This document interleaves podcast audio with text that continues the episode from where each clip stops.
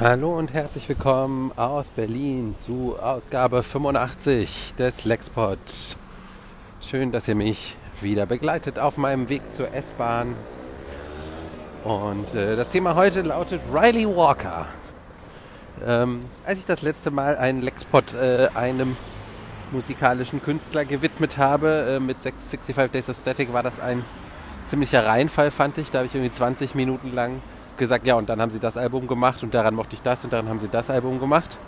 Äh, und ähm, das fand ich selber langweilig zum Zuhören hinterher. Ähm, aber ich möchte es trotzdem nochmal versuchen mit Riley Walker, einem amerikanischen Singer-Songwriter. Und die Geschichte dazu äh, geht so. 2015, da hatte ich gerade erst angefangen, Streaming-Musik zu hören bei Spotify. Da hatte ich äh, einen Song von ihm in dieser wöchentlichen Playlist, die Spotify da kuratiert. Es war äh, von der Instrumentierung recht einfach. Eine akustische Gitarre, ein Schlagzeug und ein Bass und äh, ein Klavier.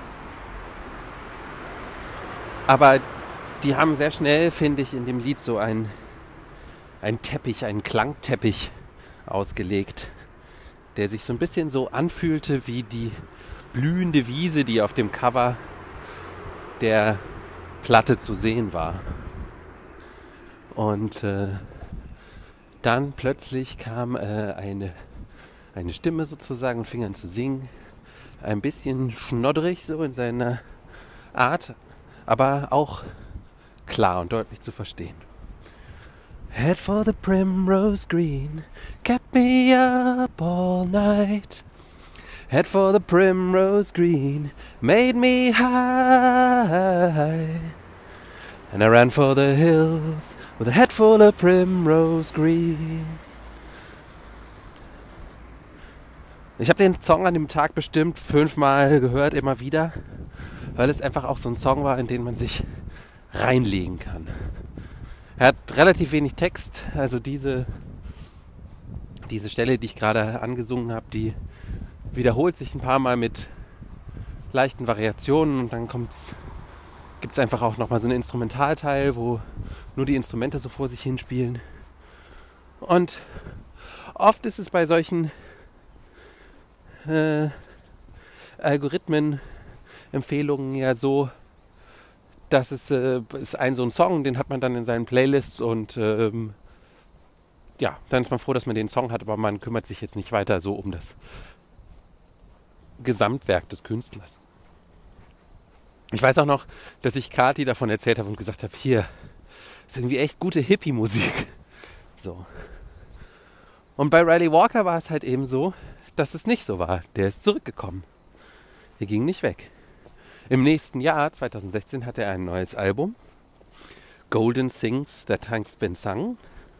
Und damit kam er zurück auf meinen Radar mit mehreren Songs wie The Roundabout und The Great and Undecided, die mir wieder super gut gefielen. Und dann habe ich doch mal nachgeschaut, wer ist eigentlich Riley Walker? Also Riley Walker ist 30 Jahre alt, stammt aus Chicago, ist äh, in der dortigen Jazzszene groß geworden und aufgewachsen äh, hat viele Drogen genommen, Hippie-Musik und hat eine sehr selbstironische Persönlichkeit. Zum Beispiel auf Twitter ihm zu folgen ist äh, schon ganz lustig. Äh, zum Beispiel im Januar hat er mal geschrieben, Ten years ago, indie bands only wrote about how they were huffing fumes on a beach and school sucks. Now they talk about how if you look at them wrong, they get suicidal depression. Aus seinen Songs spricht aber, finde ich, nicht nur so eine Hippie-Verquastheit, sondern vor allen Dingen in den jüngeren Alben, es kam jetzt noch eins 2018 seitdem dazu, so ein gewisser Weltschmerz auch. Eine Lakonie. Allerdings nie so, dass man die Lust verliert zuzuhören, weil immer alles in diesen üppigen Akustikarrangements versinkt. Und als Bezeichnung für seine Musik habe ich verschiedenes gelesen: Psychedelic Folk, Acid Folk, Jazz Folk. Ich kenne mich aber in dieser Szene eigentlich überhaupt nicht aus und normalerweise ist alles, wo Psychedelic draufsteht, eher nicht so mein Ding. Pink Floyd zum Beispiel fangen äh, erst an, mich zu interessieren, wo sie bei den äh, edgy Musikjournalisten langweilig wurden. Und vielleicht ist es die Tatsache, dass Riley Walkers Musikgeschmack alles andere als edgy ist und auch total nerdy ist eigentlich, die ihn für mich interessant macht. Er spricht zum Beispiel total gerne darüber, dass Genesis seine Lieblingsband ist. Ist auch eine meiner Lieblingsbands. Und auch Dave Matthews Band fühlt er sich sehr verbunden. So verbunden sogar, dass er The Lily White Sessions, das berüchtigte vergrabene Album sozusagen, das nie rauskam, ähm, komplett gecovert hat mit seiner Band. Und äh, sehr cool auch arrangiert hat. Aber so richtig habe ich es erst verstanden, als ich ihn diese Woche live gesehen habe. Äh, war im Roten Salon in der Volksbühne, ein bestuhlter Raum. Auch schon lange nicht mehr vom Konzert. Erwartet hatte ich irgendwie junge, hippe Berliner. Äh, es kamen aber hauptsächlich Männer, die älter waren als ich, also wirklich 40, Mitte 40 plus. Waren auch ein paar jüngere Leute und es waren auch Frauen da, aber irgendwie eher so ein gesetzteres Jazzpublikum halt. Riley Walker kommt allein auf die Bühne, macht ein paar schräge Sprüche und fängt an zu spielen. Seine Finger fliegen super schnell über die Seiten und durch eine Kombination aus äh, diesem Fingerpicking, einigen wenigen Effektgeräten und ungewöhnlichen Seitenstimmungen entsteht ganz schnell wieder dieser Klangteppich, den ich schon auf der Platte so mochte. Und dann habe ich auch festgestellt, Riley Walker braucht überhaupt keine Band. Alle wichtigen Elemente des Songs sind auch da, wenn er nur alleine spielt. Das fand ich super beeindruckend. Und er selbst ist auch völlig in seiner Musik versunken. War wirklich teilweise so mit dem Kinn auf der Gitarre. Und dann ist der Song vorbei und er grinst breit über das ganze Gesicht und erzählt, äh, dass Club Mate gerade in amerikanischen teuren Bars hochgehandelt wird und äh, dass er bei seiner letzten Tour in München 6000 Euro Strafe zahlen musste, weil er Kokain und Heroin dabei hatte. Und grinst und wirkt dabei manchmal so ein bisschen unsicher wie so ein kleines Kind. Und dann beginnt ein neuer Song. Und vielleicht ist es nur ein Instrumental wieder.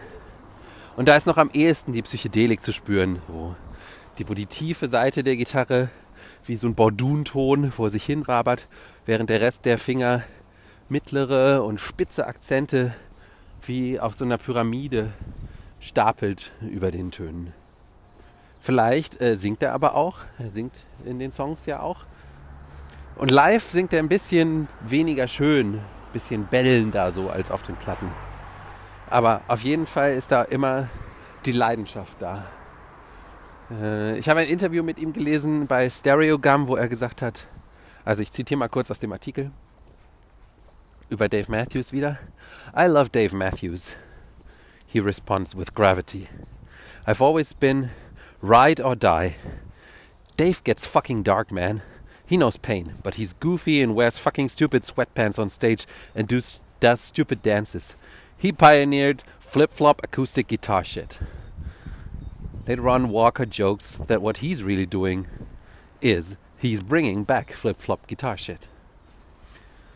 Diese Mischung zwischen totaler Versunkenheit und vollständiger Entkopplung davon. Eine Beobachtungsgabe, auch für seine Texte, Albernheit und so ein ganz Körper eintauchen in die Musik. Das äh, berührt mich einfach total. Und ich bin sehr gespannt, was er noch macht. Ich glaube, der hat noch eine lange Karriere vor sich. Er hat auch gesagt, dass er jetzt clean ist. Also hoffen wir mal, dass, äh, dass er da nicht rückfällig wird und die Drogen ihn nicht vor seiner Zeit dahin raffen. Aber wie gesagt, ich glaube, da können noch ganz, ganz viel tolle Musik entstehen.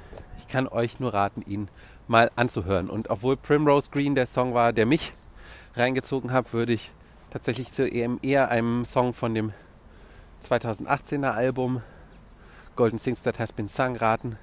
Und mein Vorschlag wäre The Great and Undecided. Da geht es so ein bisschen darum, dass nach der Schule andere, alle Leute irgendwie wegziehen und ihr Glück woanders suchen und er da bleibt. Und damit wünsche ich euch wie immer noch einen schönen Tag.